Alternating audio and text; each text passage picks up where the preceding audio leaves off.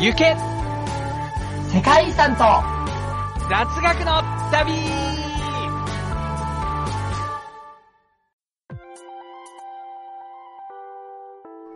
皆さん、こんにちは、こんばんは、そして、おはようございます。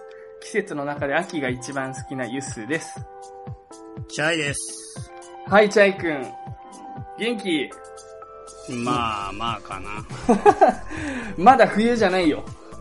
うん、でもなんか、寒い時と暑い時と今なんかね、うんうん、うん。日本というか東京というかもうね、すごい、本当に、うん明日なんて、今日の最低気温が明日の最高気温だからね。なんか、今日の敵は明日の友みたいな話？そうそうそうそうそうそう。だからもう誰が味方か分かんなくて何を信用して生きていけばいいか分かんないっていう疑心暗鬼な日々ですね。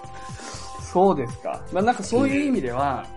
ガーナって一年中うん朝6時に日が明けて、うん朝、なんだ？夕方6時に日が沈み、気温もうんだいたい25度から30度ぐらい。うんだからなんかね、そういう意味ではね、いいかもしれないね。災害もない。こっちは。そうか。うん。だからなんかのんびり暮らすにはガーナいいかもしれないですよ。はい。なんかね、そうそう、僕ちょっと話していいかな。あのさ、ガーナって今日本人がうん400人ぐらいいるんですよ。はい。これすごく多くて、アフリカの中では。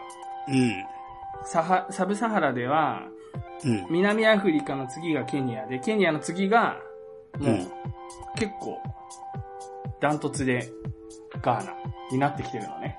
次なのにダントツなのなんかわかんない。なんていうのかな、あの、ライバルがたくさんいたんだけど、要は、南アとケニアってすごい抜けてたの。ドーンと抜けてて、で、その下に、なんかタンザニアだの、セネガルだの、ガーナだの、あの、うんなんかコートジボワールとか、うんいろんな国が、こう、モザンビークとかね、まあ、うん競ってたんだけど、結構ガーナが抜けてきていて、うーん。まあ、400人流行ってんだ。流行ってんだ、日本人に。そうだね。なんかね、一番大きいのが、他の国と違って、安心して子育てしてる人が多いんだよね。うーん。で、子供がね、4、50人いるんですよ。その400人のうち。すごくない？1割が子供。本当にそんな感じで、で、ついこの間、運動会、まあついこの間っていうか、毎年1回運動会を日本人会でやっていまして、ほー。そう。で、去年はね、ちょっと僕出れなかったっていうか、まあ出なかったんだけれども、うん。まあ、その子供たち4、50人だけでは、まあちっちゃい子もいるし、まあ運動会としては盛り上がりに欠けるから、大人も一緒に総勢100人ぐらいでやりましょうみたいな感じで、実際そのぐらい集まるんだけど、え、ああ、日本人が、うん、はいはい。そうそうそうそうそう、日本人だけで、地元の、あの、ラボネの中学校か高校かな？なんかそのグラウンドを借りて、うん。土曜日の午前中7時半集合で、みんなその時間に、ちゃんと時間に来るんだけど、はい。12時半ぐらいまで、18品目ぐらい、項目っていうのかな？品目じゃないか。種目だね、普通は。種目か種目。日本語やべ、下手になってきた。恥ずかしい。リサみたい。まあ、種目がね、12種目ぐらい、まあ18ぐらいあるのかな。まあ玉入れとかが始まって、まあリレーとかもあって、で、その、一番最初に、あのーラジオ体操みんなでやって、その後はい選手宣誓っていうのがあったの。はいはいはい。これがもう超びっくりして、なんかもう本当に動画撮っとけばよかったと思ったんだけど、なんか誰も撮ってる感じじゃないから、多分 YouTube に上がらないので、僕うん。すごい頑張って思い出したんだけど、うん。普。通選手先生ってどんなイメージ？なんか、赤組と白組の代表が出てきて、校長先生の前で、先生我々、うん。赤組、白組は、選手、うんスポーツマンシップにのっとり、正々堂々と戦うことを誓います、みたいな感じじゃないそうそうそうそうそう、それでしょ？それでしょ、うん。うん。いや、まあ、はじめなんか先生とかが始まるんだけど、で、うん。まさに、あの、日本人とガーナ人のハーフの男の子二人が、うん。中学生ぐらいの子が前に出てきて、うん。片手を上げて、先生って言って、あの、喋るんだけれども、こっち側を向いてんのね。なんかその、校長先生側じゃなくて、こっち側全員の参加者側を向いて喋ってるんだけれども、うん。まあ、その子たちっていうのは、日本語学校のなんか補習校みたいのがあって、その土に土曜日になんかほぼボランティアベースで日本の教育にあのキャッチアップできるように、なんか教えてくれてる人たちの学校に通ってる子供たちでもあるんだけれど。まあ、正直ハーフだけど、見た目はあの、大阪直美さんみたいな感じで、もうすごい、あの、ガーナ人寄りの雰囲気大阪直美さんもハーフだろ？大阪直美さんもハーフなんだよ。でもなんか、うん。そうそう、日本人、すごい日本人寄りじゃないじゃん、見た目が。大阪直美さん？そうそうそうそう。なんていうの？そう？そうかな？ああ、でも顔はすごく日本人寄りでもある。なんかいけるまあ、それはいんだけど日本、人でもいける。うん。うん。まあそ、そういう見た目の話じゃないんだけど、でもなんかすごくスタイルとかも、まあ、もうガーナ人って感じで、ただ日本語ペラペラなんだけど、うん。でその、我々、日本人学校、えー、補修校の生徒一同は、日頃支えてくださっている皆様と、こうして運動会を開けることに心から感謝しますとか言って始まって、おっと思って、で、そしたら、なんか、さらに補修校では目標に向かって諦めない心と、全力で取り組むことの大切さを学びました。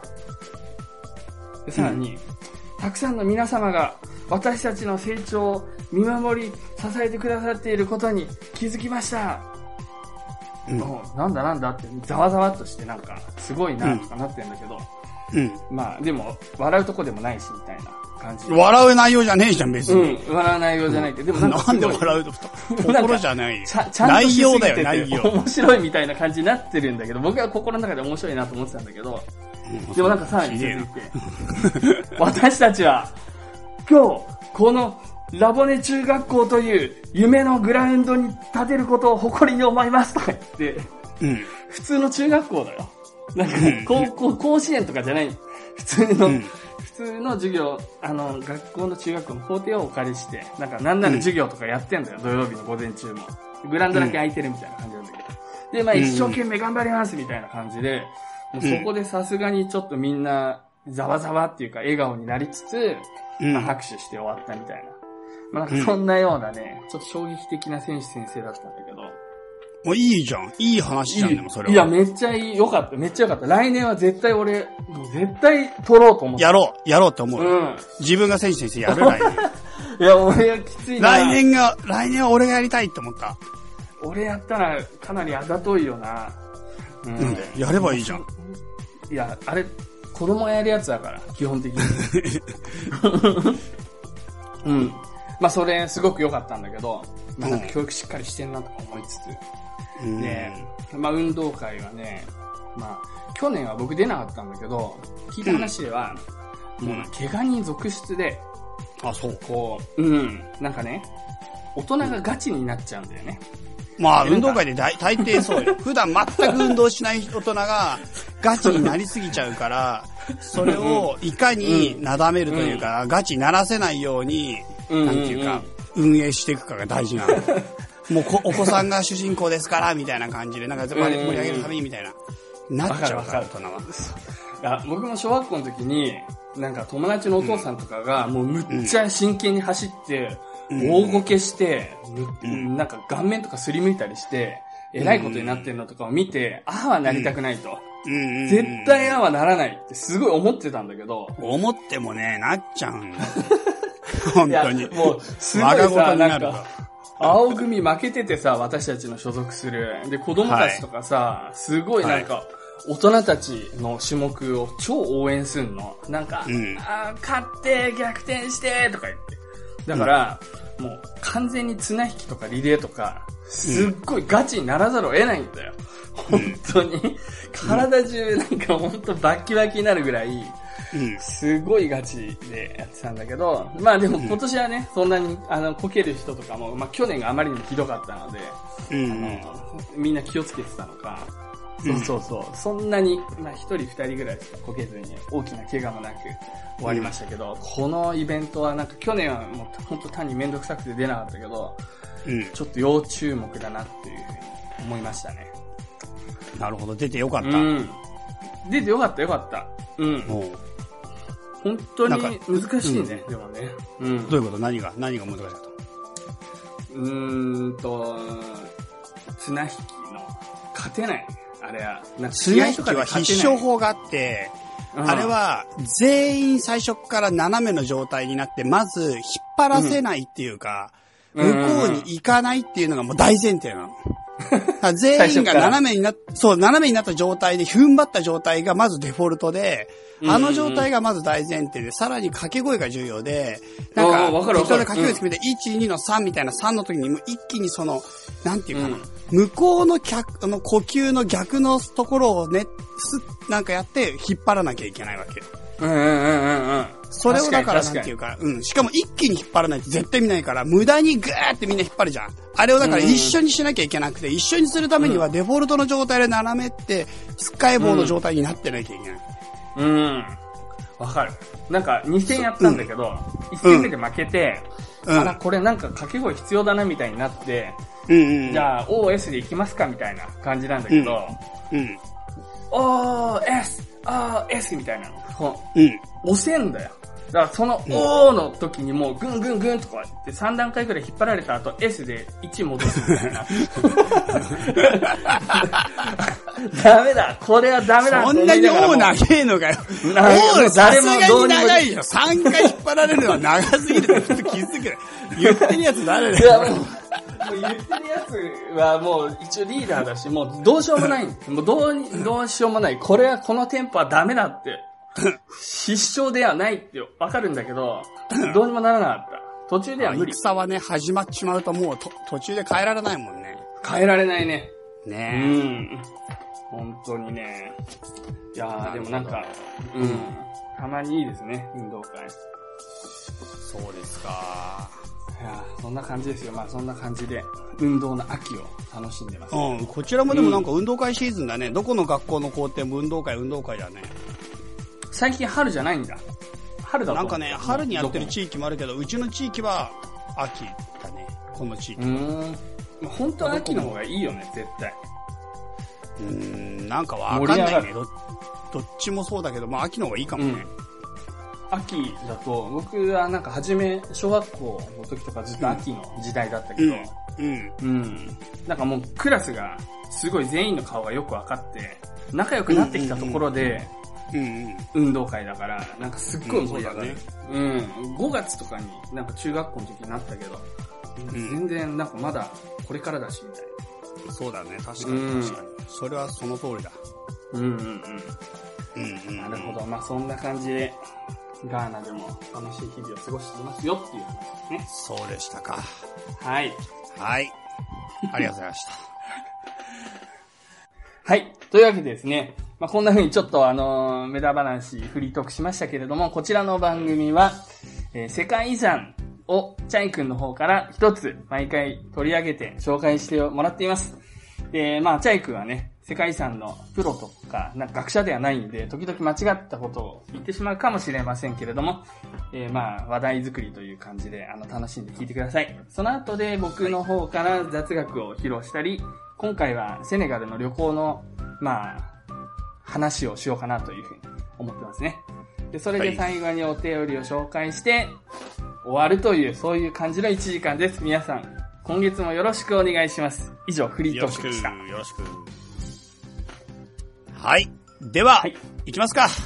はいよ。本日紹介する世界遺産。いきましょう。うん。お。ハンガリー。うん。えーっと、1987年登録、登録基準が5。うん。5のみということですが、今回はですね、うん。ホロー系の伝統的集落うん。というやつをいきたいと思います。へえ。全然聞いたことないね。うん。まあそうでしょうね。ホロー系の伝統的集落。これ一応ハンガリーの中では一番最初に世界遺産に登録された世界遺産になるわけうん。うです。ん。うん。でね、まあ、このホロー系が登録された時に、ハンガリーの、まあ、首都のところのブダペストのところのと、ドナウ川とブダ、ブダ城地区及びアントラ、アンドラーシ通りっていうのと、まあ、二つが同時に、まあ、登録されたっていうことで、まあ、ハンガリーの最初の世界遺産うーん。っていうやつになります。はいはいはい。まあ、これちょっと珍しい世界遺産としては、まあ一応ね、この古い村落とその周辺のところが、まあ実際これ、なんていうかな、世界遺産になってるわけなんだけど、うんうん。実際に今でも人々が生活している村落が世界遺産として登録されてるっていう意味では、まあ、うん日本でもそういった世界遺産があるんですけど、ご存知ですか？あのー、なんか合掌造りみたいになってる。そうそうそうそうそうそうそうそう。白川郷と五箇山の合掌造り集落うんうんうん。とか、あとはまあスロバキアのブルコリツェ、ブルコリニエツェ、ブルコリニエツっていうところがあるらしいんだけど、うん。うん。まあ要するにね、そう、まあ今言ったように、実際にここは人々が住んでる伝統的集落だよっていうことなんです。はい。ということで、少し説明をしていきましょうが、ハンガリーについて何かイメージありますか？ハンガリーね。うーん、ブダペストなのか、ブダペストなのかって思ったぐらいかな。ブダペスト、そうですよね。うんブダペストね、首都ですなんかね。意外と温泉があるんじゃなかった？ここ。ハンガリー？うん。なんかそんなの、なんか、えっ、とね、飛行機に乗ってた雑誌で見たような気がする。へえ、ぐらいかなそれは俺は知らなかったね。そうかそうかそうか。うん。んハンガリーってなんか、あんまりね、イメージ湧かないっすよね、僕ら。うん。そうね。うん。東なの、ね西なの？みたいな感じ。うんうんうん。うん。まあ、ヨーロッパで言ったら一応、東の方というかな。まあ、うん。東ヨーロッパの方ですよね。うんうんうん。はい。というわけで、じゃあまあ、ハンガリーの、まあ特に、ちょっとこの放浪家うん。という、まあちょっとこれ発音が超難しい。ほの後にて ちっちゃいつがつって、ほろう、ほろう家って書いてあるサイトもあるし、あと、うんほろう家って書いてあるのもあって、うん。まあちょっとね、難しい。ほろう家。もしくは、ほろ家っていう表記もあったりとか、あとは、ほろ、ほろく、ほろうくか。っていう表記もあるんだよね。カタカナにしづらいんだ。なんかもう音し音が難しいらしい。うん。ということなんですね。まあね、今回ね、このことは、このね、あのー世界遺産は、ハンガリーで最も美しい村と称される、伝統的な村落なんです。すごいね。うん。はい。ということで、じゃあちょっと詳細の方を少し説明をしていきましょう。はい。はい。えーとですね。あのーまあ、まずじゃあ、位置を簡単に説明しますね。ハンガリーの北西部に、チェルハート山地っていうところがあるんですけど、その山地に、まあ、抱かれた町が、ホロー家ということになります。うんまあ、ハンガリーで最も美しい村と言われて、19世紀に作られた伝統的な街並みが残っていて、先ほど言った1987年に登録されたハンガリーで最初の世界遺産。うんうん。で、一応建築様式としては、パローツ様式と呼ばれる独特の建築様式で作られていると。パローツ様式どういうこうん、ちょっと説明していきましょう。えっ、とね、うん泥と藁で築き、石灰を塗って仕上げた壁。で、屋根のすぐ下に、下に木の板で作られたレースのような飾り。とそし、て素朴で可愛らしい白白い壁ね、白壁の美しい平屋建ての家々。うん。で、バルコニーには木柵模様って言って、まあ、木の柵みたいな模様、バルコニーについていると。ー。なるほど、なるほど、なるほど。うん。で、今現在で120余りの住居と、あとはまあ、この白壁が美しいローマカトリック教会なんかがここに残っていると。で、はいはい今み言ったのがまあパローツ様式みたいなものなんだけど、特徴的なのは、なんかね、屋根の下にそれぞれ異なったなんか家紋的な飾りがついてんの。うーん。うん。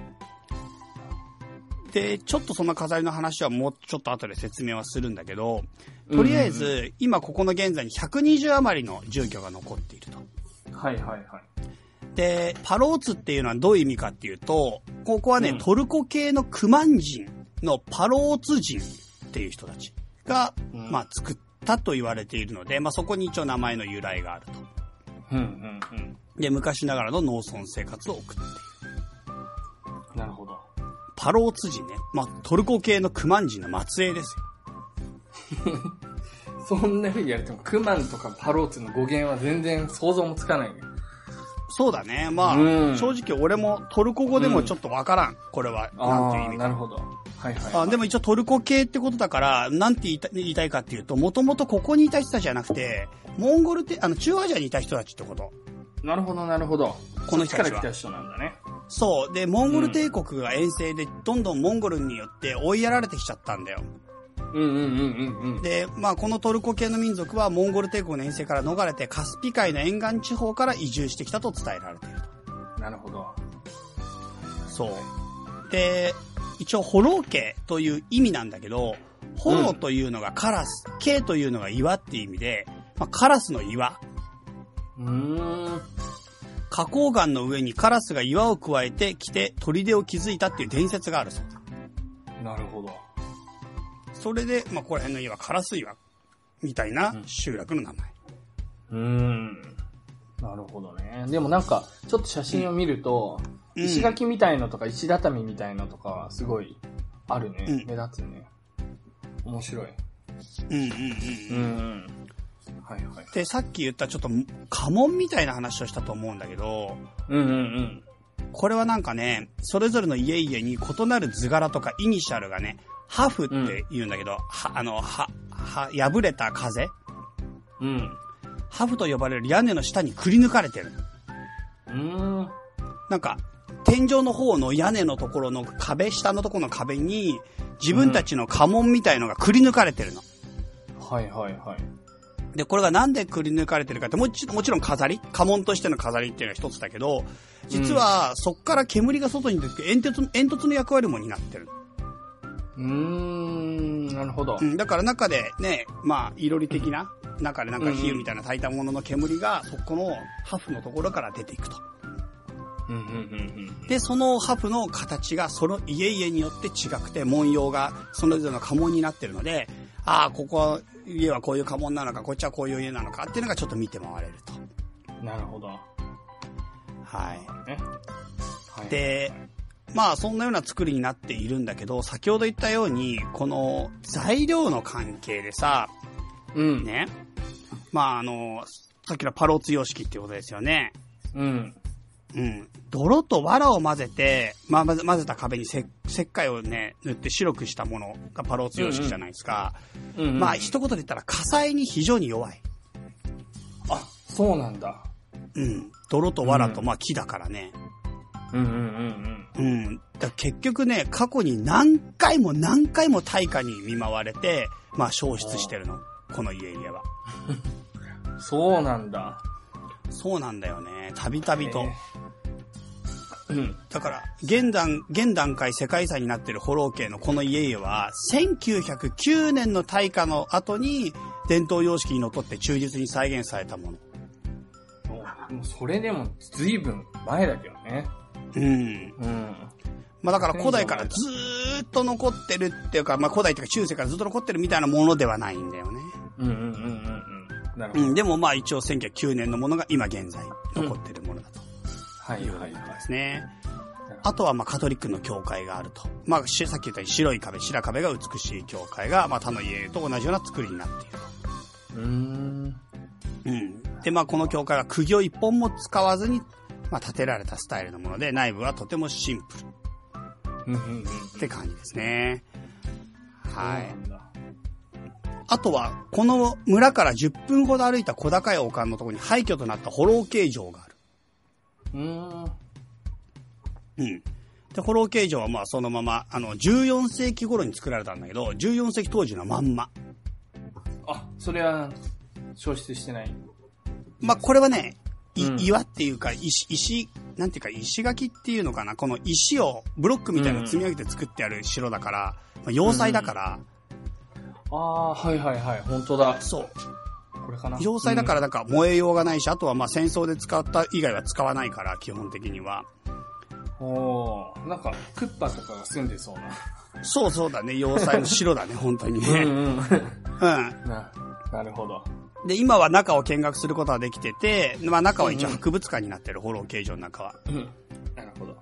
そう、だから歴史を伝える、まあこの、なんていうかな、いろんな兵器とか展示物があるよってことですね。うーん。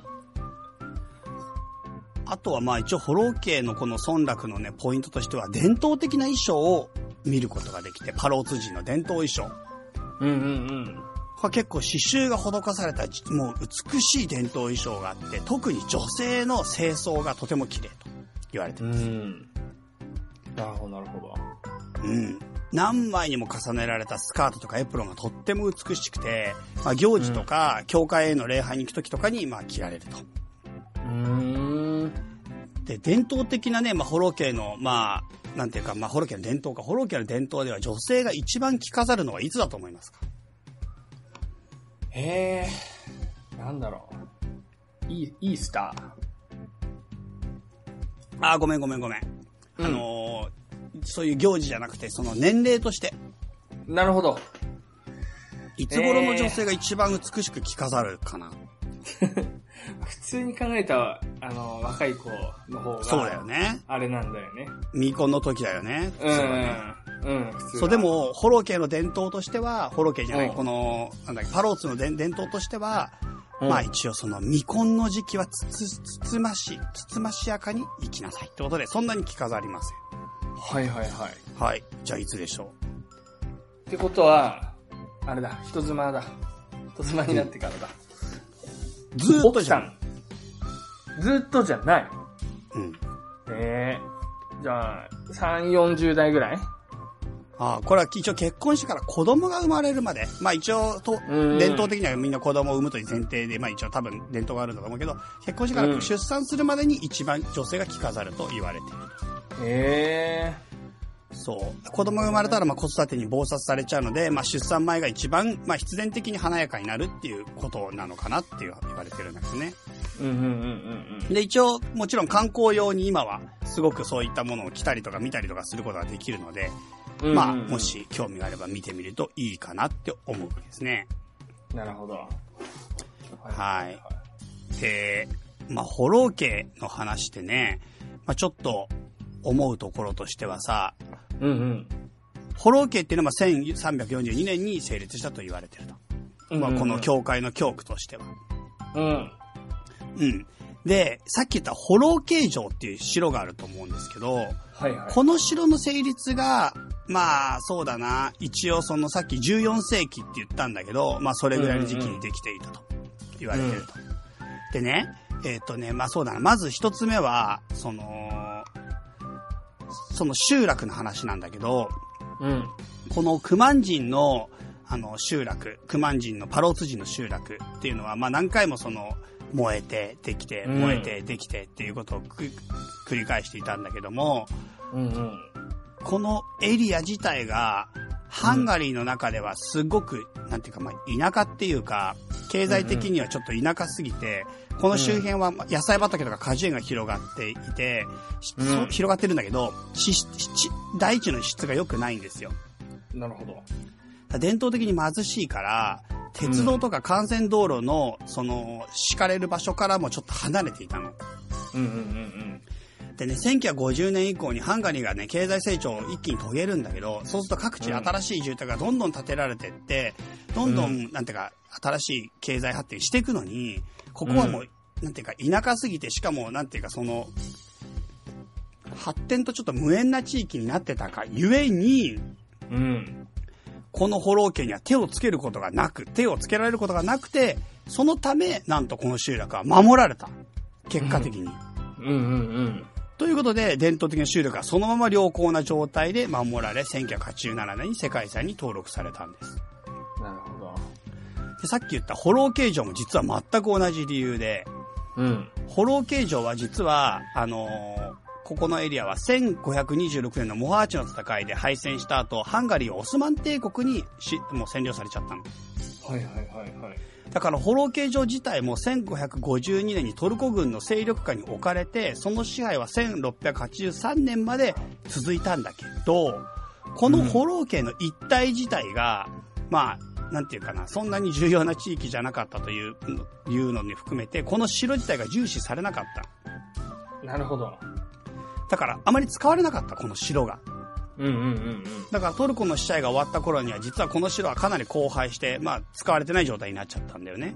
うんうんうんでも、そのおかげで逆にかえってホロー形状は大破壊から免免れることができて、うん。うん。まああの、なんていうかな、防衛機能っていうのはまあ結構失われてはいたんだけども、うん。全然なんていうかな、そのまんま残ることになってしまった。うん。そういう意味ではハンガリーの北部に残る城塞具、城塞建築の中では保存状態が良い方に、まあ分類されると。なるほど、なるほど。いうことなので、まあ、ホロー系っていうのは、そういった、なんていうかな、メインでなかったがゆえに、いろいろなことによって、まあ、結局、その当当時のものが温存され、まあ、そのまま現代に残って、結果的には観光業っていうのは、まあ、今はここ一番大きいんだけど、この観光業ってことによって、まあ、すごく、今は、なんていうか、それによって潤ってるうんうんうんってことなんだね。うん。なるほど、なるほど。うん。年間2、3万人、まあ、人が来ると言われてますからね。2、3万人は多いね。多分人口めっちゃ少ないもんね、ここは。そうだね。うん。人口よりも何倍も人が来るってことだね。そう、ブダペストからバスで2時間ぐらいでまあ行けるってことなんでね。まあ近くて、しかもハンガリーで最も美しい村って言われてますからね。うんうんうんうんうん。はい。まあそんな感じかな、ホロー系としては。うんうんうん。うん。なるほど。なんか、ううん、どうした？いや、この間セネガルに旅行行った時に、うん。ゴレ島っていう、まあ、奴隷貿易があった。うんうんうんうんうん。今やね、奴隷貿易の、まあ、痕跡も残しつつ、あの、ちょっとアーティストの街、アーティストの住む島みたいな感じで、もう言われてるんだけど、そこ行ったら、もうす、もうすごいなんか、当時の建物が残っていて、道とかうん。もうすごいおしゃれで、なんかそれがすごい、あの、観光資源になっていて、うん。なんかそういうのが分かってるから、住民の方もみんなすごい花とかをすごい綺麗に育てて、うん。なんかすごいインスタ映えする感じになってるんだよね。うん。なんかちょっと、ちょっとそれを思った、このホッロー家の写真を見てて、あなんかここに住む人たちって、うん。やっぱりなんか自分たちの生活、昔ながらののを守りつつ、まあ、うん。いろんな人たちが来るっていうのを、まあ見越してというか、まあ、もてなすみたいな感じで、うん。まあなんか、綺麗な街並みを作ってんだろうな、とか、ちょっと思いつつだね。うんうんううん。ん。でも僕だったらこういう町、村からすごい出ていきたくなるタイプ。その自分ここに生まれたら、うん。なんで？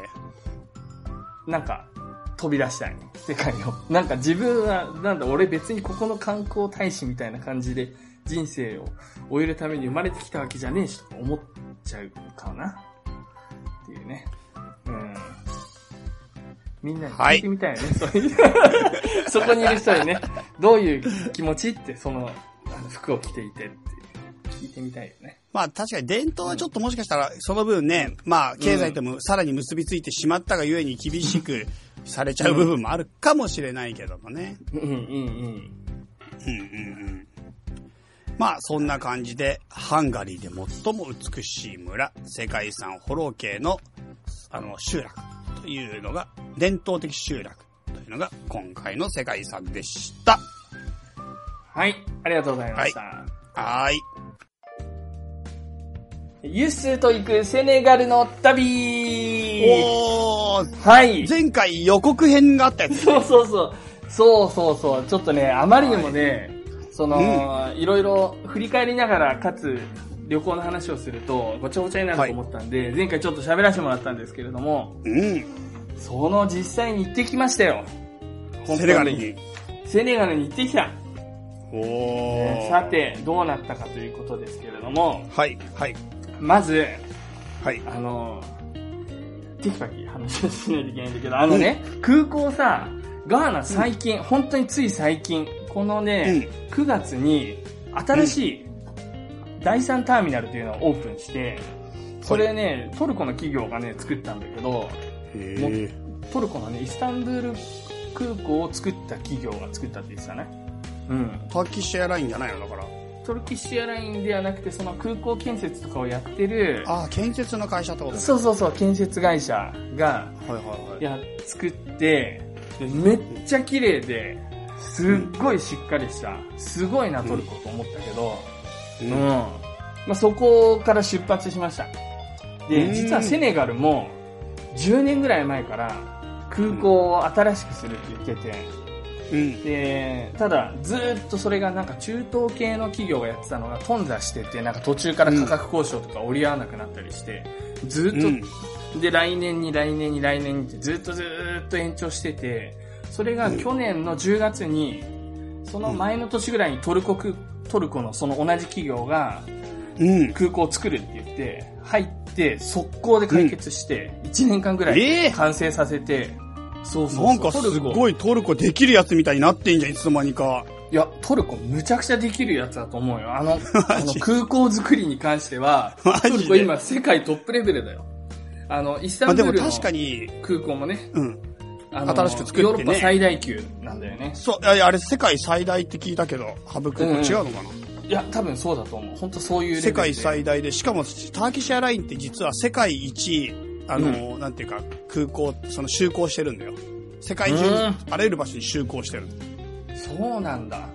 そう。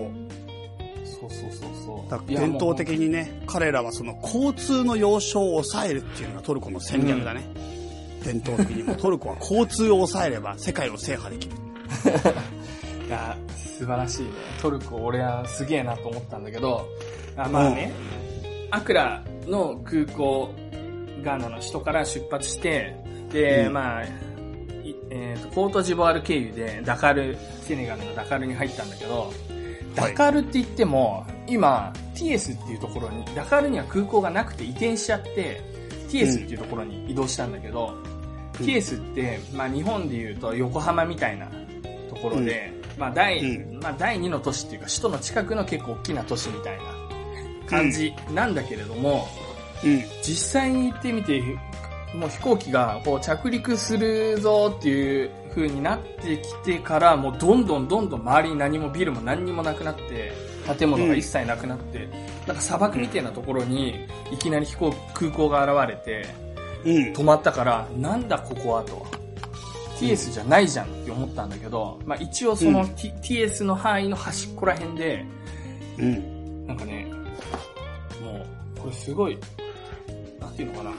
TS に着いたって思ったんだけど、空港の周り何にもなくて TS に行くまでタクシーで、うん。なんか2000円ぐらいかかるって言われて、うん。2000円ってまあ正直むちゃくちゃ高いんだよ。僕の想像では600円ぐらいだと思ってたから、うん。観光客だと思って舐めてもらっちゃ困るぜと。俺は現地語も喋れるし、もうなんかすごい地元感バリバリ出して、値段交渉をすごいしてて、その1万フランセーファーって言われたのを3000円ぐらいにこう下げようとしてたんだけど、なんか一向に下がらないから、まあ仕方なくその1万で乗ったんだけど、うん。うん。そしたら、うん。本当に車で行くと、その後もずーっと、なんか、砂漠みたいなところを、まあ、泥道をずーっと行って、これは確かに2000円かかるわと思ったんだけど、うん。まあ、そんな感じでなんとか TS に着いて、で、TS には私の第一の家族がいるんだよね。うん。第一の。うん。あの、最初にホームステイしてユッスーと名付けてもらった家族がいるんだけど、うん。そこでもう大親友のプティと、プティ君と再会して、で彼がまだ独身だっていうのを確認して、あマジか？そうなんだだよ。って結構前でしょ。7年、7年前。大丈夫なのかよ。ユースの友達。そうか。俺もまだ独身だけどさ。いやーまあでも、その一方で、スワドゥさんっていう僕の一人目の母親、すっごい再会を喜んでくれて、うん。で、子供たちがまた超大きくなってうん。て、うん、パピ君っていう長男は大学にもう行ってるっつって、いなかったんだおー。そうそう。で、もうすごいちっちゃいよちよちだったアイダっていう女の子は10歳ぐらいになってて、うん。で、その妹がアミナっていう女の子がさらにまた生まれてて、もうこのアイダとアミナはもう二人とも超可愛いんだよね。僕の、うん一応、一応僕の妹に当たるんだけど、もう完全に姪っ子感覚なんだけど、うん。そうそうそうそう、もうすごい、しかもなんかすごい僕の妻に名はついて、初めてやったんだけど、うん。髪の毛もしかしてあのドレッドでいった？トレッドで言ってない。トレッドはね、かなりね、辛かったみたいで、数日で外すことになった。そうなんだ、俺、あれで行ったかと思って、あれで行ったらもう最高にもう、アフリカ中行けんなと思って、すごいなと思ったんだ。そうね。まあ最悪セネガル中に外すかとかいう話もしてたんだけど、まあもうね、我慢できなかった。あれはね、きついよ。あれ、なんか、超かっこよかったけどね、マジすごい似合ってたんだけど、で。ですっごい似合ってた。日本人の髪ってツルツルじゃん。うん。だから、あの、そそれに、あのーウィッグみたいの取り付けるときって、もううんギッチギチに結ばないと、くっつかないんだよね。固定されないから、めっちゃ引っ張るんだよ。だからなんかもう全部引っ張られてるみたいな感じ、ずっと。しかも重いし。それですんごい頭痛になっちゃって。まあ、まあそれはいい。でもね、その写真を見せて、実際に。これ僕の妻、こういう写真、そうそう、こういう、ついこの間までこんな髪型だったんだよって、うわー、かわいいとか言って。まあそんなようなそうん。でもなんかもう最後、子供とか、なんかもう行かないでとか言って、なんかちょっと涙を流しながら、僕の妻になんかハグしてたりして、なんかすごいいい感じだったんだけれど、うんうんうんうん。まあそのティエスから、えーとね、ティエスはダカールから50キロぐらいのところにあるんだけど、そっからさらに200キロぐらい移動して、まあ僕の生活していた協力隊の時に、まあうん、地元に行くわけですよ。ニオロというところなんですけど、で、その途中にカオラックっていうところがあって、大きな町があって、150キロぐらい行ったところにカオラックがあって、まあそこにも、本当はピーナッツ売りの僕のお母さん、第2のお母さんがいたはずなんだけど、うん。まあ、そこがね、ちょっとね、カウラックに着いた時に、あの、僕の妻が体調崩してしまって、もうなんかねやっぱね、ガチなんだよね、セネガルの地方って。もうガチアフリカなんだよね。もう、埃と虫がすごいの。で、人とかもすごい圧力だし、なんて人の圧力。人人の圧力ってなんだよ。人の、なんていうのかな、うあ日本人、日本人とかいうか、アジア人みたいな感じで、ぐいぐい来るし、あの、こっちの車乗れとか、これ買えとか、すごいんだよ、やっぱ。それで、車乗ってると俺腕に腕ははめられたからね。買う前にはめられて、そんでお金請求されて、これ俺このまま逃げても逃げられちゃうんじゃないか。大丈夫だと思って。ああ、今ちょっとお茶飲んだ瞬間、すげえむせた。受けた。いや、もう本当に、もう超元気で、もう相変わらずでさ、うん、もうなんか一回車に乗ると窓からさ、一回プレゼントっつってあげるあげるって言ってさ、お菓子とかさ、膝の上に乗せてきてさ、いいいいいいとか言ってんのに、で、結果的に、僕が本当に、じゃあもうプレゼントとしてもらっとくよとか言って車が発車し出すと、やっぱり返して お金払わないなら返せとか言って、なんか、むちゃくちゃだなと思いながら、むちゃくちゃだよな、ほんといやもうむちゃくちゃなんだけど、もうそれでリス、クすぎる商売。で、まあね、ツアーもね、あの、ちょっと多分熱中症気味にもなっちゃって、ぐったりしちゃったんはいはいはいで、そうそうそう、動もあっちょっとたしね、疲れてうん。で、カオラックでは、まあちょっとそのお母さんに会えなかったのと、ニオロについて、もううんちょっと具合悪くなっちゃったから、とりあえずそもう急いで。こはあれだよね、認知だもんね、ニオロがね。そうそうそう、認知、地元なんだけど、昔住んでたとこね。うん。とりあえずなんとか冷房のあるホテルの部一室を確保して、へえ、あるんだ。冷そ房あんだけどのニオロにあんの？冷房ニオロってそういう街じゃないんじゃないの いや、まあね、一応ね、7年経ってるし、ニオロに冷房あったよ。チャイと泊まったところだよ、でも多分。あの、え？俺行ったことないんじゃない？ニオロになんか。いや、俺カオラック泊まっ。しか行ったてないんじゃないの？いや、ニオロ行って泊まって、僕は高熱を出して、その冷房のない部屋でずーっと寝みんな具。合悪くなる、そこ で。で、チャイ、チャイは、あの、僕の後輩隊員と一緒になんか村に行ったりしてたのがニョロだから、泊まってるんだあ、けど。マジか。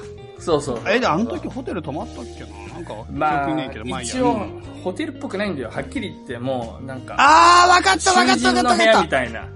泊まった泊まった泊まった。ホテルじゃないよ、あれ。平屋のあれホテルって言わない、うん言わない。緑のなんか屋根みたいなやつに泊まった。まあそうそうそう、そういうところに行ったりしたんだけど、うん。うん。で、まあ、あれうん。ね、まあ妻はもうちょっと寝かしといて、で、うん本当はすごい心配なんだけど、まあなんとかちょっと、容態も落ち着いてきたから、僕はあの、家族に会いに行ったり、村に行かなきゃいけないっていうことで、うん。そう、ほそのホテルに妻残して、僕行くんだけど、うん。そこでまあちょっと、あのーツイッターでも流したけど、もう家族との再会ですよ、久しぶりの。はいはいはいはい。うん。もう、すごい、なんていうのかな。もう超油断してる服装でさ、うん。本当に超油断してる服装だったんだけど、でもそれでもそんなの気にしないぐらい、あの、喜んでくれて、うわー、うんユースーだみたいな感じで、で、抱きついてきてくれて、まあうん本当に、あの、まあそこの僕のお世話になった家は、奥さんが3人いて、旦那が2人と、で、その上に、あの、大ボスみたいな感じでお母さんがいる家なんだけど、うん。うん。まあ全員集合してて、うん。しかもそのお母さんさ、普通の本当におばあちゃんなんだけど、普通の何の、なんていうのかな、まあ言ったら何の学もないし、何の仕事もしてない、いつも寝てるだけのおばあちゃんだったのに、なんか、この大統領は変わったんだよね、僕が帰国した直後に、7年前に。その時に大統領をすごい応援したんだって、地元の人巻き込んで。うん。そのその新しく変わった大統領を。うん。それで、なんか知んないけど、市長的な 存在になっていて、市長さんみたいな、なんか、トヨタの車がなんか家になぜかあって、運転手好きみたいになってて、えー、何それ？何なのそれ？そんなことある？びっくりしたよ。でもなんか、セネガルではこういうことがあるんだとか言って、なんか、何の、その、いわゆる、その会社とか、その、ね、大学出てるとかそういうことじゃなくても、この地元でなんかすごい信用されてて、その人が、あの、大統領選とかで大きく応援したりすれば、なんか急に市長みたいなのにピックアップされたりすると。そう。急に市長？でも何の政治とかもさ、全然わからない人なのにさ、すげえよ。どうすんだと思ったけど、なんか知んないけど、まあ、そのおかげで、街もなんか微妙に発展してて、なんか道路がまずめっちゃ綺麗なの。ずーっと穴ぼこ一つない道路で、うん。いやー、びっくりしたね。本当に。なんか、ちょっとだけ発展してたんだけど、うん。うん、そんなこともあるのかと思いながら、そうそういや、それびっくりするでしょ。うん。家の一部とかもね、本当にあの、ヤギとかがいたところが、なんか、新しい部屋みたいな、でっかい、家みたいな、ん。うん、離れみたいのができてたりして、うん。そう。で、そこのね、奥さん3人いるんだけど、うんあの、その3人の中で、えーっとね、女の子が1人いて、その子も4歳ぐらいだったんだけど、なんかもう11歳ぐらいになってて、だいぶ大きくなってて、うん。そう、すっごいね、なんか賢そうな感じで、うん。クンバっていう女の子なんだけど、だけど、そこ女の子一人だけで、なんかう、んセネガルって女の子が掃除とか、ちょっとした買い物とか、水汲みとか、うんあの、ご飯食べた後の片付けとか食べる前の準備とか、全部させられるんだよね。はっきり言って。もう、うん。で、なんかそういうのって正直、特にそういう僕の認知みたいなニョーロって田舎に行けば行くほどそういう感じで、うん。うん。なんかもうちょっと都会の方、TS とかダカールだったら多分だいぶ違うんだけれども、でもなんかそういうのってやっぱちょっと変だよねっていうのを気づいちゃうぐらい賢い感じの子なんだよね。だからほんとちょっとなんでだろうなっていう疑問を感じながら、でもなんかや、まあやってるって感じなんだけど、うん。そう、ああいう、そういうクンバみたいな子が、もう、見た感じ子供の中で一番なんか勉強ができそうな感じで、実際にすごい賢いんだって。だから、うん。そのキエスに、もうプティに相談して、キエフにクンバ連れて行った方がいいとうん。言ったの。でも、クンバは、そのシングルマザーのチロー、チローっ奥さん、三人奥さんのうちの一人がいて、チローはもう絶対クンバのこと溺愛してるから、クンバだけを一人をティエスにはやらないから、まあ、一緒についてくると。うん。そうそうそう。で、まあ一緒についてきたら来たでまあいいんだけど、まあ、それはそれでその人生がまた大きく変わってしまうから、なんか、難しいね、みたいな話をちょっとしてたんだけど、ごめんね、なんかこんな話が。うんいや、でもなんかそうそうそう、そういうの、すごいね、あの、家族間で、セネガルってめっちゃつながりが強いから、家族の、あの、奥さんと子供ごと、向こうの家に行ったりとかって、まあ、普通にあり得る話なんだよね。部屋とかに余裕さえあれば。そうそうそうそう。まあ、ちょっとそういうのを考えたりしつつ、ですが、もうなんと、その後で、うん。あの、僕が一番行きたかったのは、まあ、あの、ニオロっていう、あの、村なんだけれども、そこに、あの、ついに、馬車で、1時間半ぐらいかけて、あの、行ってきあましたよれ？今いた、その泊まってるとこは2ユーロじゃないの？ニオロなんだけど、そっからそこからさらにに10キロ行ったところに僕が活動してた村があるの。ニオロっていうのはちっちゃい町なんだよ。僕が住んでたところで、はいそこからバイクに乗っ、オフロード、バイクみたいのに乗って、村を、砂道を10キロぐらい進んで、で、村を巡2回すユるーロっていうの？その先は外恋とか、あの、あいろんな名前2ユの、ね、ーロにある村に行くってことね。そうそうそう、ニオロから行ける、まあ村に行ったんだけれども、はい。そう。まあ、そこの道っていうのは、バイクとか今持ってないし、車で行けるようなとこじゃないから、馬車で馬に乗って、うん。こう行くんだけど、うん。そうそうそう。まあ、そこもね、久しぶりに行って、なんか村の入り口に行ったら、なんか、チューバップとか言って、チューバップって外人って意味なんだけど、白人って意味なんだけど、言われて、はぁ、何がチューバップだ？なんか僕どこでチュバップって言われても何にも気にしないんだけど、ああ、はいはい。はいって感じなんだけど、この僕が一番しょっちゅう来てた 村人全員友達みたいな村で、チュバップって言われたことにすげえショックを受けて、なんか、チュバップ誰がやねんみたいな。8年ぶりぐらいだからしょうがねえだろ。全然そチんな。ュバップやねんここでだけは言われたくねえんだ俺はユッス、ユッスだとは言わずに、あの、自分の名前はちょっと伏せつつ、チュバップじゃねえと言いながら、まあ村の奥の方に行ったら、あの、もうみんな、ああ、ユッスだってなって、うん。そその前の、手前のところにいた人たちって多分、ちょっと新しい人たちっていうか、まあ若者だったし、なんかあんま僕のこと覚えてなくて、まあそういう風に言ったんだけど、実際はなんかもうみんな全然変わってなくて、まあ正直、もうちょっと年だったし亡くなってるかもなとか心配してた人とかも全然元気で、ああ、なんかよかったと思って、うん。もう本当にハグですよ。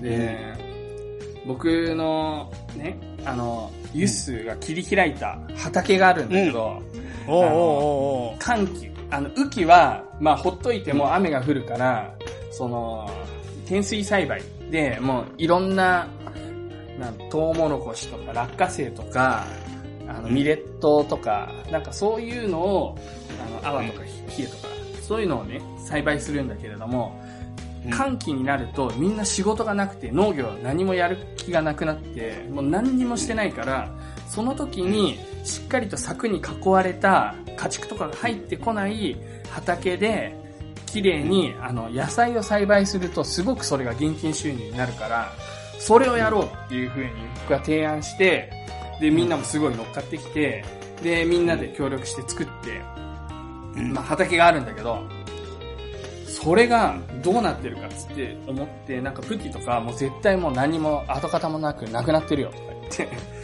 もう7年も経って、そんなの持続できてるはずがないとか言ってたんだけど、うん。行ったら、まあ、一応残ってたんだよね、ちゃんと。うん。うん。うん。そう。それがすごい嬉しくて、あの、また寒気になったらやるよとか言って、今雨季だからちょっと草とか生えちゃってるけど、また寒気になったらやるとか言って。でもなんか柵がもうだいぶぶっ壊れてしまって、家畜とかが入っちゃうから、それがちょっと厳しいんだよねとか言ってたから、うん。ユッスーもこれもうね、故郷に錦を飾ってるわけだから、うん。いくらかかるんだと、柵には。うん。で、6000円だと。じゃあ6000円あげようと。もう 6000円渡して、まあ、ね、次行った時にね、また復活してればいいなと思いつつ、んその外越村には、あの、ユッスーの、あの、ん僕の名前を取った、受け継いだユッスー君がいるんですよ。そう。そうそうそう。で、もちろん命名式とかも僕は出席したし、うん。そう。その、ユッスーくんとも再会して、その畑にいた時に急にユッスーくんも来て、これがユッスーだ、うんユッスーだとか言って、うん。僕トーマって言うんだけど、まあ、君のトーマだって、トーマっていうのは同じ名前の子供っていう意味なんだけど、そうそうそう、トーマ、トーマとか言って言ってんだけど、よくよく聞いてると、なんかジャポネって言われてんだよね、その子。なんていうか、ジャポネ、ユッスーって呼ばれてねえの。ジャポネ、ジャポネとか呼ばれてて、日本人の名前を引き継いだっつって、セネガル人の名前のユッスーなのに、なぜかジャポネ、ジャポネって呼ばれてて、なんかすごい変だなと思って、日本人の俺がユッスーって呼ばれてんのに、セネガル人の子供がジャポネって呼ばれ日本人とか呼ばれてて、完全に両親セネガル人なの。に。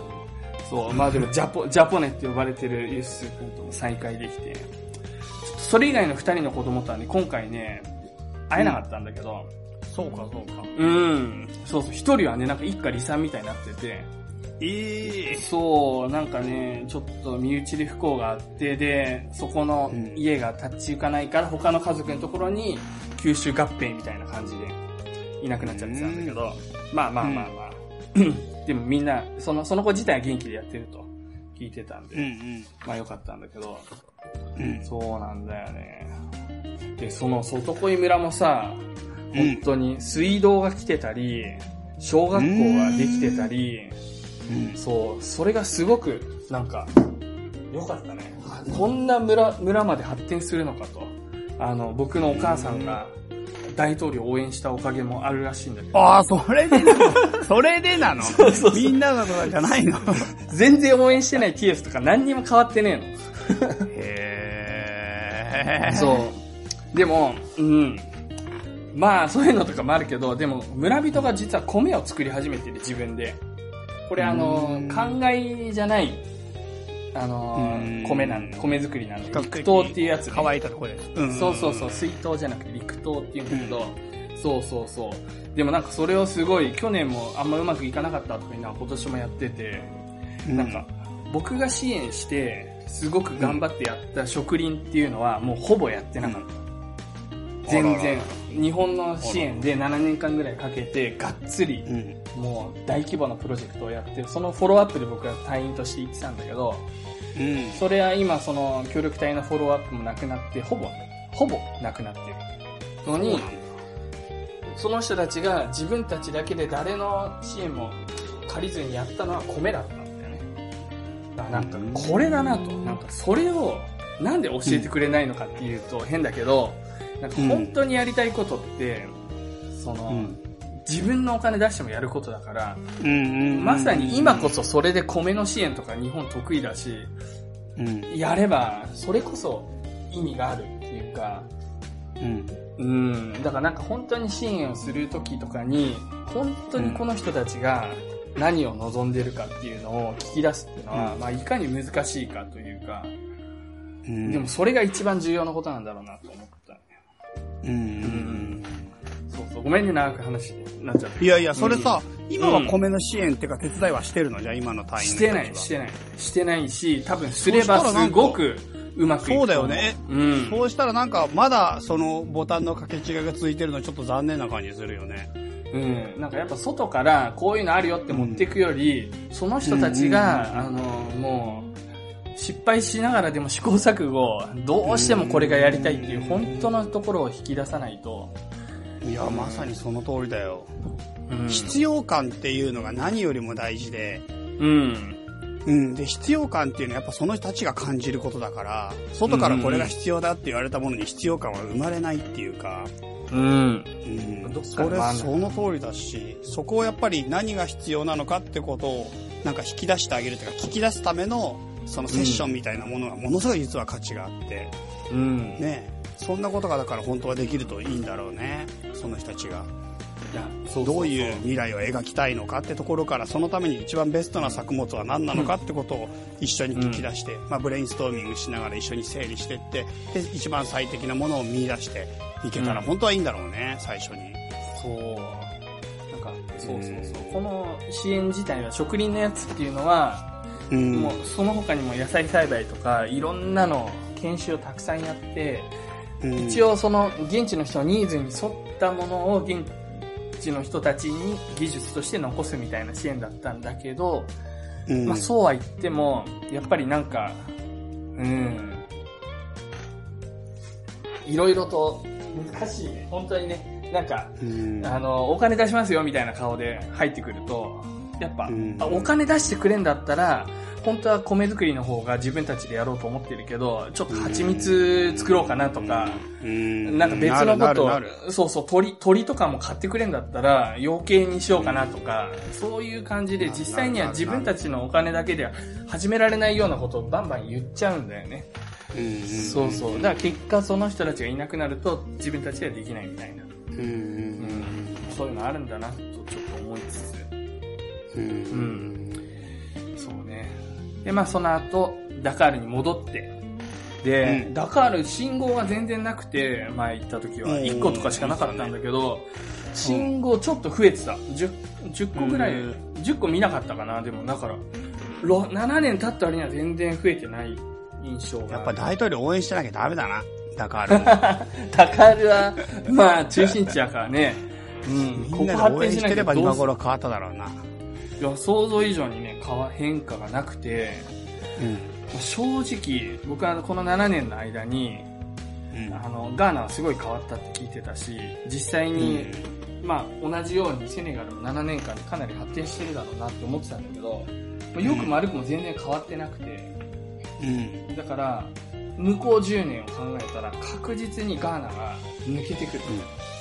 発展すると思あ、そう。ん、なんか、そういう声を実は、あの、某大手銀行の出張者の方とかも言ってたんだけど、う。うんそういう話を聞いてるとかね、あとはうん某大手商社の人とか言ってたけど、まあみんなの感覚としてそうだったと思うってことだね。うん多くの人。そうね。そうだね。ね。ガーナは多分、ここ10年ですごい発展すると思う。うん。でもうん僕は、やっぱガーナ好きだけど、セネガルの方が好きだなってすごい思っちゃった。あ、そセネガルの、セネガルのこの良くも悪くも変わらない感じとかも含めて、う。うん。セネガル好きだね。セネガルの人との距離感とか、うんやっぱりなんか自分は特別に好きだな。ガーナってやっぱ、本当に良くも悪くも、こう、干渉してこないっていうか、クールなんだよね。うん。うん本当に。優しいっていうか、穏やかなんだけど、うんセネガルのあのアグレッシブさ好きだな。うん。うん。そうそうそう。という感じでしたね。はい。はい。はい。また、あの、何かね、あればね。そうそう。なんかお母さんとかさ、スワドゥの、スワドゥさんって、あの、TS のお母さんとか、次作るの、次作るのとか言って、超真顔で聞いてて、うん。うん。早くて2年後かなとか言ったら、もう死んじゃう、私死んじゃうとか言って。2年、まあ死ぬ。あなたが来ないんだったら私は病気になって死ぬ。それでもいいの。あ、あと1年、1年後ぐらいで来るとか言って。ぜじゃあ、うん1年ねとか言って。それだったらなんとか我慢して待つとか言って。すげえね、かわいい。まあ、そんな感じでしたね。以上、ユスと行くセネガルの旅のコーナーでした。はい。はい。はいはいはい。じゃあ、最後、エンディングいきますか。はい。お願いします。じゃあ、エンディングおよびメッセージ紹介のコーナはいはいはいはいはい。ー。はい。というわけですね、エンディングでございますけれども、今回もなんかね、すごいね、なんか、サプライズ的な、めでたいお便りが届いてますんで、まためで、え、めでたいの続くね。続くね、めでたいの。続きすぎぐらい続いてるんですけれども、はい。えーはい。先日は、えっ、とね、この方は、はい。さきさんなんですけれども、先日はさきさんに、さきさうん、お会いできてはい嬉しかったです。ゆっすーさん、はじめまして、さきです。私ははい。友人、会いましたよ、会いました。さきさんと僕ね、会ったんですよ。おうおうおうはい。会いましたか？ちょっと読むよ。はい友人、はいエビさんに勧められ聞き始めました。もともと中学の社会科を教えていたこともあり、世界遺産が好きだったのですが、すぐ勉強になるなと思って聞き入ってしまいました。うんリッスーさんの AI の話やクリスパーの話、教育関係の話などすごく勉強になりました。ありがとうございます。ほい。いなんかね、そんな話したかね。えっと、えーや、ラジオで、ラジオでしてるしてる。教育の話とかもしたっけ？わかんないなえー 自分たちで聞いてないっていうのはよくないな。そうね、聞かないとダメだね。世界遺産などの話や教員採用試験の勉強になるなと思い、かっこ時々試験に出てくることがあります。おー、試験マジ勉マジ売り、うんちょっと待って、売りにしよう。それ。共済に役立つ世界遺産と雑学の旅。無理やりだな。無理やりだ。はい。試験勉強の合間に聞き、すぐに全部聞き終わりました。はい。今回の教員採用試験は残念ながら落ちてしまいましたが、来年の勉強のっためにもぜひ、日本の世界遺産、特に長崎と天草地方のキリシタン関連遺産を取り上げてほしいです。え、これ、長崎のやつって世界遺産になったの？なったな。あ、そうなんだ。俺なんか長崎ちゃんぽんに。長崎のやつね、今年。うん。長崎ちゃんぽんにいつも、うん。長崎ちゃんぽんは、ここが世界遺産になるように推してますっていう広告が、なんか立ってて、うん。僕長崎ちゃんぽん好きだからすごい関心を持ってたんだけど。なるほど、なるほど。おめでとうございまあそこの一帯のところになったんだ。す。ね、あのー、2018年、今年、今年7月に世界遺そう産になんだ。おめでとうございます。うんああ、そうですか、そうですか。ね、あのーたくさんなんか、ちっちゃくて可愛い教会があるんだよね、確か。えーそれで、最後に、うん。うん。ユッスーさんの誕生日である9月17日に、私、さっきとエビさんは入籍しました。おい、エビさん、さっき、さっきの友人って書いてあった 友人、友人エビさなんといきなり結婚、恋人を飛び越して結婚。いや私はエビさんに紹介聞き始めたのでセカダツコンとは言えないかもしれませんがセカダツコンの仲間に入れてもらえると幸いですいやーおーおめでとうございますおめでとう。もちろん、もちろんこれ、セカダツコンでいいっすよね。セカダツコン第7弾ですね第第7弾。第第7弾7組目のじゃあ、セカダツコン。すごいいおめでとう、すごいやね。認定させていただきますよおめでとうございます嬉本当にしい、嬉しいです。おめでとう。さんはすごく優しくてすごく賢くて教員採用試験の勉強にも付き合ってくれましたいつも頼ってばかりで、私にはもったいない人ですがエビさんの支えになれるようにこれから頑張っていきたいと思います。うーん、素晴らしい。素晴らしいね。これからも2人の楽しい掛け合いを楽しみにしてます。忙しいと思うけれども体に気をつけて生活や私生活を頑張ってください。さきさんでした。あありがとうごりがとう、ざいますさきさん。いいやこの二人実はカップルで会いましたよ。さきさんエビさんに。あそうなんだ。その時まだ入籍されてないのかな？もう入籍されてた。入籍された直後ぐらいにあった気がするな、俺。そうだよね。入籍し籍されましたっていうメールの中にチャイとお会いできたって話書いてあるからね。チャイと会った。だからちょっと前だね。ごめん、入籍する前だ。入籍入する前に。会ってるね。うん、前に会って、それでなんか、すっごいいい感じの二人で、ううん。初めて、エビさんがよくね、来てくれてさ、いうんうんうん。ろんなところに顔出してくれて、で、エビさんのその彼女だってことで、まあうん。二人に、まあ俺がちょっとね、できれば会いたいって連絡したんだけど、うんうんうん。ちょうどエビさんの近くに行くタイミングがあってさ、うん。エビさんがね、あの住んでるところの近くにたまたま行ったから、だから、それでちょっと、もうよかったら飯でも食わないって、俺ちょっとその日より暇だね。うん。そしたら、エビさんとサキさん来てくれて、3人で飯食いに来 なるほど。て、その時いろいろ話して、すごいなんか、まあ本当にね、まあ2人もいい感じ、2人もすごい素敵ないい感じの人だったしね、セカだと全部聞いてくれたとか言ってね、まいやありがたいね。いろいろ。本当に嬉しい。ありがたい。そんな人がね、そんな素敵な2人がさ、セカダツコンにしてほしいって、後から、そんな話ある？光栄だな。うん。いや本当に光栄だ。さきさん。ね僕もぜひお会いしてみたいねねえ、うん。ぜひぜひ。教育どうなの、教育。本当に。教育の話もしたい。教育の話もおしたい。おいいよ。な、な、あのーどういうこと？どういうこと？さきさんと失礼部する？さきさんと繋がんの？そういう風に言ったら。じゃじゃ会って会って話すのかな？そうそうそうそう。そう会いたいよ会いたいよ、つって。いや、教育についてやっぱいろいろ思うところあるじゃん。だって教育が一番重要だから、もう国にとって、うんうんうん。まあもう、それ間違いないでしょ。論を待たないでしょ？で特にいや、もう間違いない。教育、人だもん。本当に、まあ、いろんなさ、層があるけれども、教育といっても。うん。うんうん。特にね、普通の子の人たちの教育が重要なんだ。普通の人たちっていうか、まあなんか進学校とか、それはそれであのいろんな取り組みをしてるのは僕は知ってるんだけれども、やっぱ、うんそう普通の学校に行く人たちが、すごく、なんていうのかな、教育で人生がどんどんめきめき開いていくみたいな、なんかそういう教育のあり方が、なんかシステム上可能なのか、それともやっぱりその教員の資質、個人の問題なのか、うん。いろいろと思うところあるけれども、なんか英語教育もすごい今大きく変わろうとしていて、うんなんかすごい関心があるんだよね、遠くから。はいはうん。まあいろいろ教えて。い。おー、あの、さきさんにチャイ、言ってチャイさん、さきさん。あ、俺俺、俺ちょっといまいち今自分の時わかる。さきさんが教育関係の方で、なんか、なんていうのかな、それで。今ね、どっちかっていうと、さきさんに呼びかけたんだけど、まあチャイも、ね、あそうだよね教育すごいあれだから、チャイ、二人とも教えて。はい。うん。そうだね、ぜひじゃあ、熱く語りましょう、語りましょう。教育の話はね、もちろんうんもういくらでも語ることがありますし、うんまあ本当に僕も思うところがあるし、僕も僕なりにチャレンジしてるところでもあるし、まあ、うん僕ちょっとちらっと言わせてもらえれば、僕おはう今一番関心があるのは、うんまあ、なんていうか大人の教育だね。うん。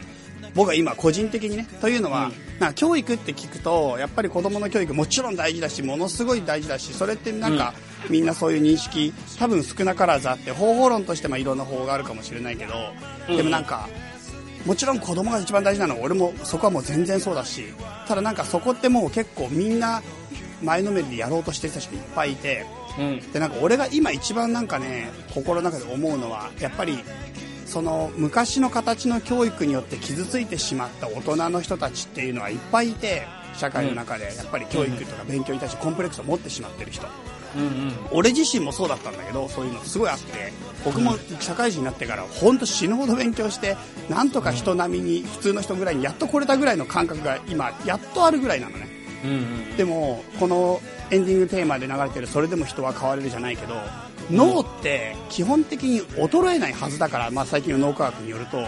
だから体力はすごく衰えて今からオリンピック選手目指そうとしても無理だけど、うん。能力は今から勉強しようって開いていくし、うん。それでも人はいつでもやっぱり勉強って始められていつでもその勉強に行って自分の人生は開いていけると思うんだよね俺は。うんうんうん。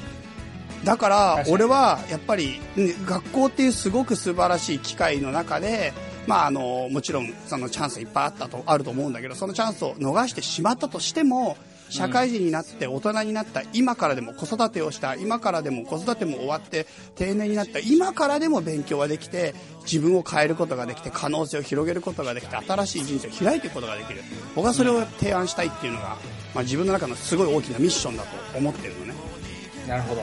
だからなんか子供はもちろんそれはもちろん当然論を待たないのは当然だしでもそれはみんな思ってるから多分誰かやるし、うんまあ、俺も別に関わっていってもいいつもりはあるけど今僕はうん関心が最もあるのはやっぱりそのなんていうかな大人の教育っていうのかもう一回やっぱ学びたいとかそういったものに何かなんていうかなやっぱコンプレックスや後悔や何かちょっと抱えながら持ってるそこのところの可能性を開きたいっていう思いが僕は今ある。それは、あれだよね。あの、障害教育学習とかそういうことなのかな？大人の。そうだね。そう。うんそうだね。まさにそういうこと。それが、うんうん。小学校の段階でできればもうベスト。中学校の段階でできてもベスト。高校でも大学でもできればベスト。でも大人になってからでもできるよってこ確かになんか欧米の方ってさすごく、うんその生涯学習みたいなのができやすくて特にあの大学とか、コミュニティカレッジみたいなやつが行くとすごいなんていうのかな university っていうのはやっぱ学費も高いし、がまあ、基本的には学生が行くようなとこなんだけど、コミュニティカレッジってなると、まあ、大学の12年生で教えるようなことを覚えながら、うん。実際には、うん。まあ、学費も安いしあの、うん。社会人の方とかおじいちゃんおばあちゃんとか、そういう人も、うん。関心のある人がみんなこの授業を受けに来て若い人ももちろんだけど、そう。うん。そうやってまた緑キャリアの中でも一回コミュニティカレッジとか、まあ、大学とかで勉強して、うんまたそのうん進路を変更して新しくうん他のやりたいことをやるとか、そういう可能性が社会としてそれはもう制度としてあるっていうのは大きいよね。うん日本、大学っていうともう本当にさ、大学生のものじゃないけどさ、こあの高校上がった人のものだよね、基本的には。うんうん。うんそうだね。そうそう。だから受験の制度とかも全部含めて、あんなね、受験がクソなんだよね。本当に。あれはクソなんだよ、マジで。うん、なんか社会人枠を大学院だけじゃなくて、大学にも入れるべきなんだよね。本当に短大とかにもたくさん。うん。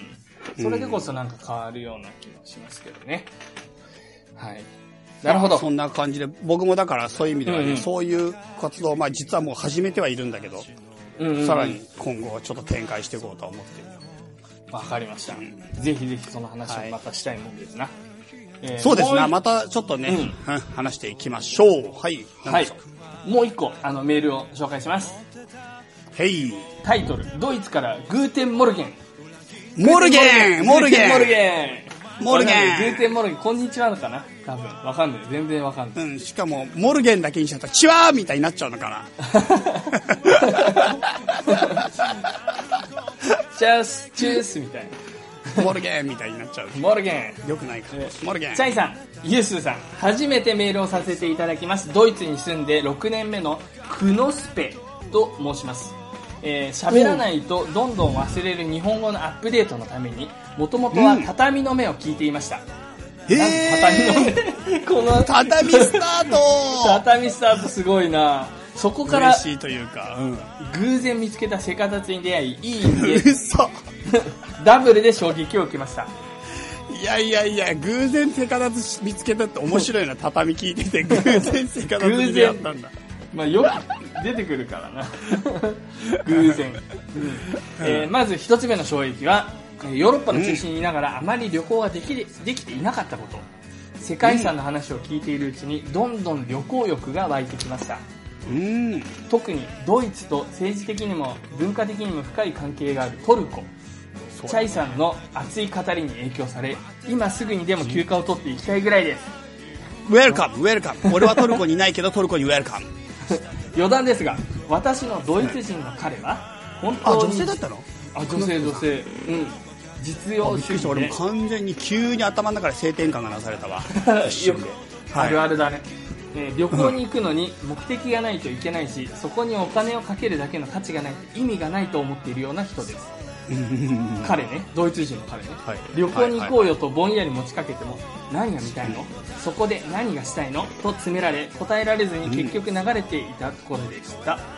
うんえーこれからはお二人から知識を学び、彼を納得させて、世界遺産を巡る旅行に連れて行きたいと燃えているところです。いいねうんいいねすごいね、ドイツ人こんな人いるんだね。典型的みたいな雰囲気で。多分、典型的なんじゃないの？俺もちょっと知らないけど、多分。ああ、いやでもなんかね、そういうの。うん、ちょっとずつヨーロッパ人の、そのお国柄みたいのが、なんか、うん。いろんな国の人たちと、ここでガーナで接してる中で、なんか分かってきた。うん。うん。ドイツ人なんかすごいサバサバしてて好きだけどね。うん。うん。うんえー日本人と相性合うかもね。そうだね、そうだね。なんかお互い認め合ってるよね、なんか。ちゃんとしたものづくりするよね、みたいな。あ うん、なんかずるいことしないよね、みたいな。なんかそ、そこの、うんうんうんまあなんか一方でなんかフランスとかはすごい議論が好きで、なんかさっきの教育の話じゃないけど、もうなんか経済の話とかをしに行ってんのに、なんかすごい文化的なこととか国民絡めながら、なんか根本的な話とか、なんかそういうのしたがるんだよね。それすごい面白いな、フランス人。哲学、哲学者だもんな。フランス人すげえ好きだけど、でも一方でまたイギリス人とかってなると、うん全然違うんだよね。なんかそういうフランス人のそういうところ嫌いみたいな感じで、なんかあの論論点をちゃんと明確にして、こう釣り上げてみたいなのがイギリスだけど、面白い。まあいいや。えーそして二つ目の衝撃ですが、お二人の熱いトークの中に垣間見える学び続けることの大切さと楽しさ、世界を知り宗教であれ語学であれ哲学であれインプットとアウトプットを繰り返すこと、そしてそこで人の輪を広げていくことなんとなくうん。慣れてしまった海外生活の中で私に足りなかったのはこれだ、と目が覚めたような思いがいたしました。おー、嬉しい。い今一や、番これ嬉しいね。これすごい今一番勉強したいのは仏教です。仏教なのかよ、えー近年のドイツにおける仏教ブームの中で果たして私ははい。一体どんな立ち位置にいるのだろうかと思っていたところに願ってもいないセカダツ、そして宗教特集、世界に対して目を開き自分を磨いていきたいと思います、ナイス。まあ素晴らしい。そうね仏教って全く知られてないからねなんかうん。知られてないところいや、でも知られてるっていうか、一応禅宗、なぜか知らないけど、禅がすごい知られてる。てか、あれはなんで禅があんなに広まってるかって、多分実践、仏教的な実践っていうのをはっきり目に見えるのが禅なんだと思うんだよね。わかりやすい。座禅とか。うん非常にわかりやすい。で結局、仏教って何すればいいのって言われた時に、うん既存の宗派の中でこうすればいいって説明できるとか、ところがすごく少なくて、うんまあ座禅っていうのが多分とてもわかりやすいんだと思う。なるほどなるほどうん。でも僕はちょっとそれに異を唱えたい立場ではあるが、今日は、あの、そこを掘るとまずいので、はい、はい。なるほどなるほどうん。ねぶそうだよねなんかでもあれじゃないの？アップルの人とかさそうだね、座禅、あの、禅でしょ？アップルの人っていうか、英語の人みたいな言い方だな、アップルの人って。ジョブズのことアップルの人って呼んでる。んだ。アップルの人。リンゴの人。リンゴの人そうそうジョブズね。言ってたよね。うん。禅がいいよねみたいな。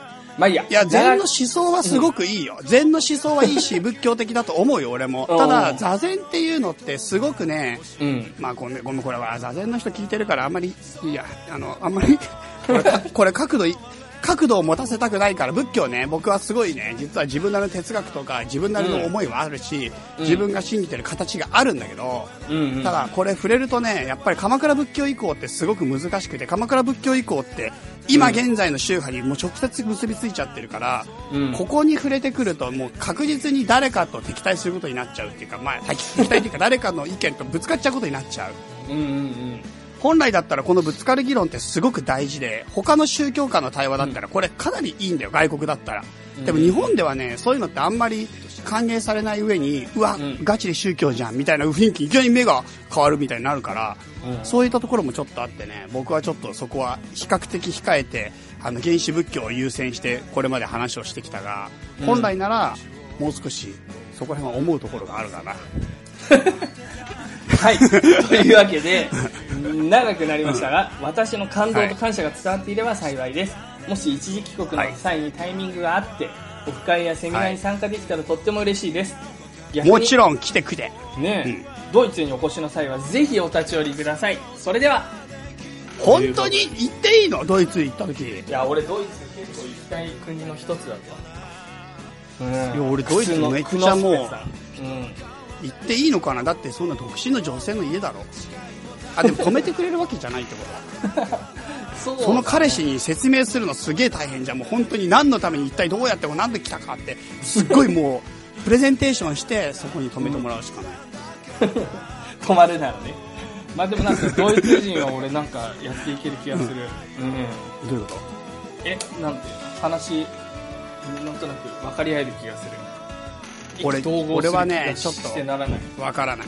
うん。俺は不安だそ。ドイツ人に対して不安がある。う なんか俺、うんうんやっぱり立場としては、うんうん。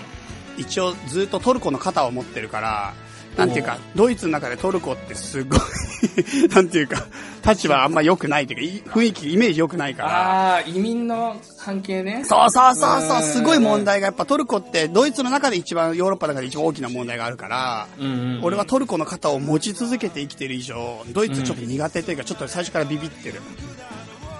ねえでもトルコ、それだけドイツが受け入れてくれたから問題になってるわけだから、やっぱなんかドイツにいいイメージがね、あってもいい気もするけどね。まあもちろんドイツが本当に、ね、まあでもトルコがだからちょっブなんだね、トルコの話題と、いや、ちょっとセンシティブでしょ、ドイツにおいては。は。なるほど。なるほど。ちょっと、センシティブですよ。うん。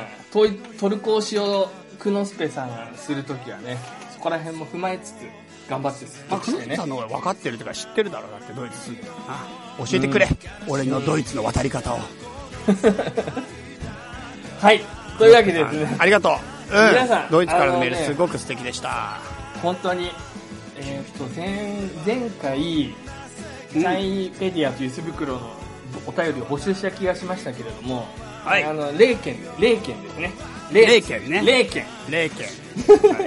質問ないという感じですね。はい質問。なんで、まあね、もし思いついたら送ってくださいよ。ぜひ。はい。お便りよろしくお願いします。それではメールアドレス。chai.2004-2004-gmail.com です。はい。よろしくお願いします。お願いします。はい。どうですか、チャイさん、エンディングですけれども。最後。はい。じゃあ最後またいつも通り少しだけお知らせをさせてください。はい。12月22日にチャマバークリスマスパーティーを開催する。おー。なるほど。あの伝説のチャマバー、クリスマスパーティーバージョンになって、今宵再集結ってやつやるんだけど、うんうんうんあの、それが12月の22日ということで、これ決定しました。昼の部と夜の部両方やりますってことで、詳しくはブログの方で詳細を発表しています。そちらの方よくご覧いただきまして、ご希望の方はぜひぜひお申し込みお待ちしております。はい。こん